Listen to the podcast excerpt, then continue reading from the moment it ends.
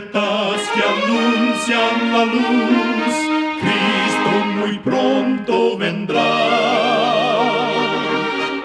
Escuchan ustedes el programa mundial La Voz de la Esperanza, que proclama un mensaje cristiano de paz, de seguridad y de amor. Cristo muy pronto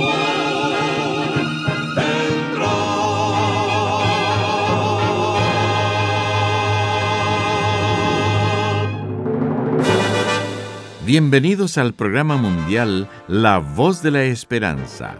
Estamos muy contentos de poder traerles el programa de hoy que con gusto hemos preparado. Agradecemos a nuestros oyentes las cartas de aprecio que nos escriben diariamente. Nos alegra leer lo que significa el programa para ustedes o para alguno de sus familiares. Muchísimas gracias por su apoyo a este subprograma dedicado a fortalecer nuestra fe en Jesús. Iniciamos nuestro programa de hoy presentando a la nutricionista Nessie Pitao Grieve con el segmento Buena Salud. Su tema será menos carne roja. ¿Será la carne buena o mala para nuestra salud? La carne roja es la que proviene de animales mamíferos. Es uno de los temas más controversiales de la historia de la nutrición. Debo mencionar que la carne que se consume hoy es diferente de la que se comía antes. En el pasado, los animales vagaban libres y comían césped, insectos y otros alimentos naturales para ellos. La carne derivada de aquel ganado era diferente de la carne originaria de una vaca nacida y criada en una granja industrial, pues esta última come alimentos preparados mecánicamente y recibe hormonas de crecimiento y antibióticos. Hoy día, muchos productos que provienen de la carne son altamente procesados, son ahumados, curados, tratados con nitratos, conservantes y varios químicos. Es mejor, en lo máximo que se pueda, comer alimentos que provienen de las plantas. Recuerda, cuida tu salud y vivirás mucho mejor. Que Dios te bendiga.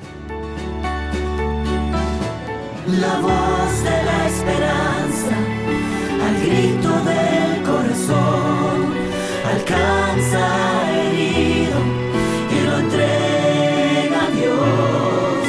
La voz de la esperanza te eleva al poder divino. Y ahora con ustedes, la voz de la esperanza en labios del pastor Omar Grieve. Su tema será Lealtad incondicional.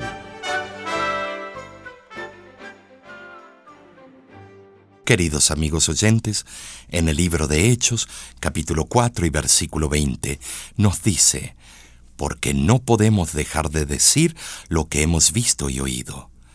En las tempestades es cuando se prueban a los amigos, cuando se desencadenó sobre el Nazareno la furia perseguidora de los poderes confederados de la impiedad, Juan, el leal apóstol, siguió de cerca a su buen amado Maestro hasta su ignominioso y sangriento martirio. Todos los demás discípulos, temiendo por la propia vida, huyeron asustados hasta el mismo impetuoso Pedro, que había declarado lealtad incondicional, revelando una incalificable tibieza, procuró disimular su relación con Jesús. Sin embargo, Juan no abandonó, ni aun en la hora más incierta, aquel que tiernamente lo había llamado para la sagrada obra del apostolado en las salas de la audiencia, cuando Jesús era interrogado por el rencoroso juez, estaba también entre los curiosos circunstantes el leal y fiel discípulo, acompañando a los dramáticos sucesos que resultaron en la condenación del Salvador del mundo. Cuando Jesús estaba ya en agonía de su sacrificio, con los ojos nublados por el dolor, vio a los pies de la cruz, en llanto, a su virtuosa madre, a algunas piadosas mujeres y entre ellas, con el corazón aplastado por la tristeza, también se encontraba el apóstol del amor. Después de la gloriosa experiencia de la ascensión, Juan proclamó osadamente a las multitudes el poder redentor de Jesús. En su nombre realizó prodigios y maravillas. Y cuando los enemigos lo amenazaron, tratando de silenciar su testimonio, sin vacilación respondió con las palabras encontradas en Hechos porque no podemos dejar de decir lo que hemos visto y oído. Encorvado ya por el peso de los años, Juan visitaba las iglesias que se disputaban entre sí el privilegio de oírlo hablar del amor de aquel que nos amó primero. Más tarde, por decreto del emperador, Juan fue desterrado a la isla de Patmos, condenado por la palabra de Dios y el testimonio de Jesucristo. Esto lo encontramos en el libro Los Hechos de los Apóstoles, página 471. Sin embargo, los enemigos de Cristo no pudieron silenciarlo. Desde su exilio nos llega la voz del apóstol proclamando las verdades más elocuentes jamás presentadas a los mortales. Cierta vez, un pastor visitaba una familia que había expresado el deseo de recibir estudios bíblicos. Cuando tomó en sus manos la Biblia familiar, encontró con sorpresa muchos billetes que representaba una suma apreciable. Oh, dijo la señora al ministro, guardo mis economías en la Biblia, porque es el lugar más seguro para esconder el dinero. Nadie en esta casa abre este libro. Es triste notar que entre los que nunca o casi nunca abren la Biblia figuran muchos profesos cristianos. Y porque descuidan la lectura de la Biblia, pierden la familiaridad con Cristo Jesús y se transforman en presas fáciles en las manos del archienemigo. Satanás sabe que la palabra de Dios es una poderosa trinchera en las luchas contra el pecado, ya que nos pone en íntima relación con aquel que nos salva y nos da el poder para resistir el mal y vivir victoriosamente. Para no estar a merced del gran adversario, se nos aconseja examinar la Biblia, la palabra de Dios, la cual nos puede hacer sabios para la salvación por la fe que es en Cristo Jesús. Así lo vemos en 2 de Timoteo capítulo 3 versículo 15. Aurelio Agustín, el obispo de Hipona, antes de convertirse vivió una lucha dramática que le agitaba el espíritu y le destruía las fuerzas.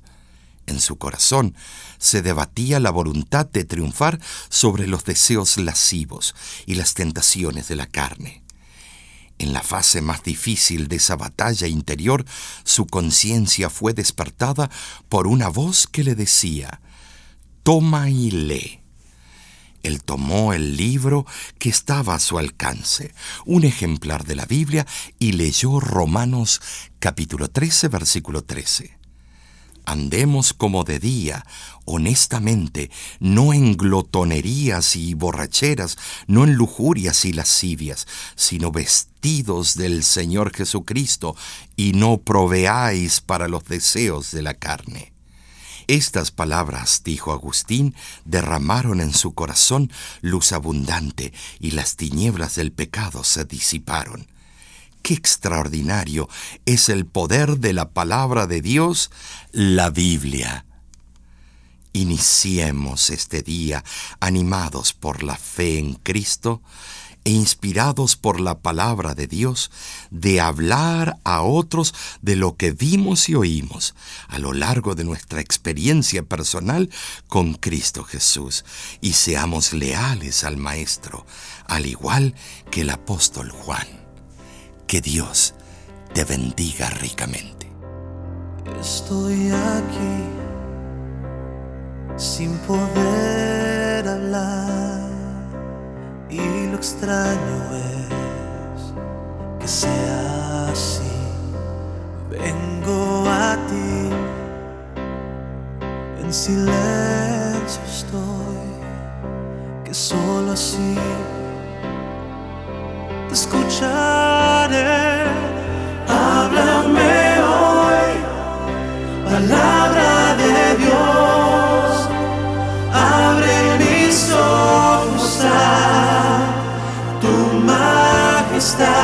Yo quiero saber que tú estás aquí.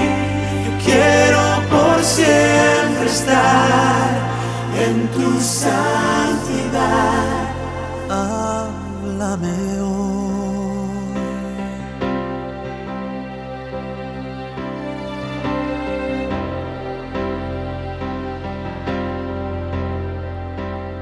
Estoy aquí frente a ti, tan solo quiero oír tu voz, estar junto a ti,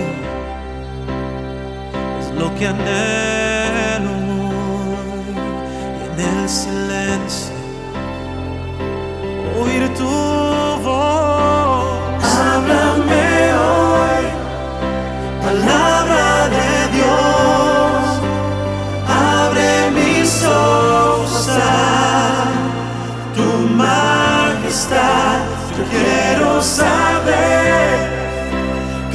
Estás aquí.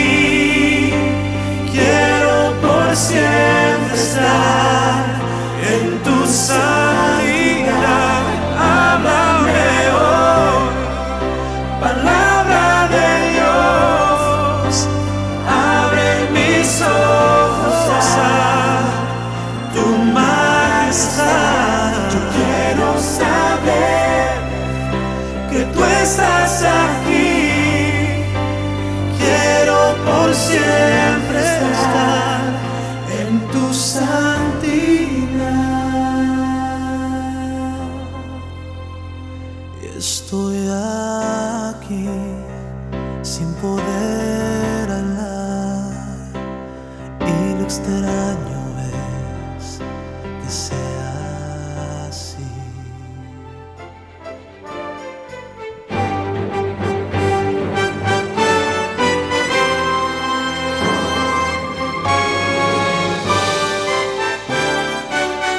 Escuchan ustedes el programa internacional La Voz de la Esperanza. Agradecemos su sintonía el día de hoy. Esperamos de todo corazón que nuestro programa haya sido de bendición para usted. La Voz de la Esperanza es un ministerio cristiano sin fines de lucro, el cual trabaja para llevar mensajes cristianos de paz, de seguridad y de amor a todo el mundo. Este y otros programas están disponibles para descargarlos completamente gratis. Solo entre a www.lavoz.org diagonal radio y siga las instrucciones. Para ponerse en contacto con nosotros, lo único que tiene que hacer es escribirnos un correo electrónico a info arroba lavoz.org. Si quisiera mandarnos una cartita solicitando algún material o pidiendo que se le incluya en nuestro Círculo Mundial de Oración, lo puede hacer dirigiéndose a La Voz de la Esperanza, PO Box 7279, Riverside, California 92513. Muchísimas gracias, amigo, amiga oyente, por su atención. Dentro de una semana, por esta misma emisora y a la hora de hoy, volveremos con otro importante mensaje espiritual. Y ahora nos despedimos de nuestros oyentes diciendo a cada uno de ellos, Dios te bendiga y te guarde. Haga resplandecer Dios su rostro sobre ti y tenga de ti misericordia. Dios alce a ti su rostro y ponga en ti paz. Este programa se ha transmitido bajo el patrocinio de la Voz de la Esperanza y de sus amigos de la Iglesia Adventista.